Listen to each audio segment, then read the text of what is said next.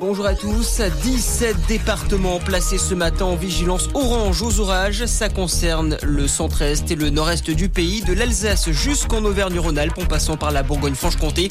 Neuf départements du sud-est et de la région lyonnaise sont aussi concernés par une vigilance orange canicule.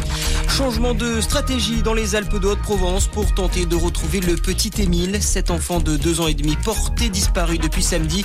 Fini les battus qui n'ont rien donné jusqu'à présent. Le préfet et le procureur de Digne-les-Bains ont annoncé la mise en place de nouveaux moyens plus ciblés et plus sélectifs. Des militaires spécialisés vont être déployés.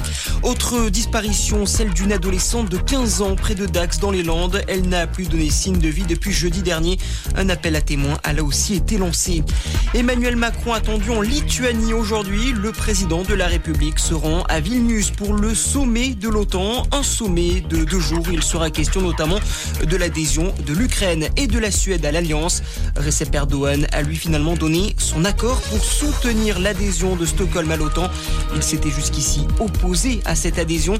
Un revirement de situation pour le président turc après avoir obtenu quelques heures plus tôt des garanties concernant l'adhésion de son pays à l'Union européenne. De nombreux agriculteurs assemblés devant le Parlement européen Strasbourg aujourd'hui, ils vont manifester contre le projet de loi européen sur la restauration de la nature qui a pour objectif de préserver la biodiversité et lutter contre le réchauffement climatique. Les professionnels du secteur jugent les mesures du texte trop contraignantes. Et puis après un jour de repos, les coureurs du Tour de France remontent en selle aujourd'hui. 168 km entre le parc à thème Auvergnat, Vulcania et Issoire.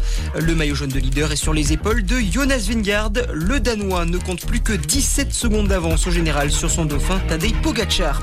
Voilà pour l'actualité. Très bonne matinée à tous. À notre écoute.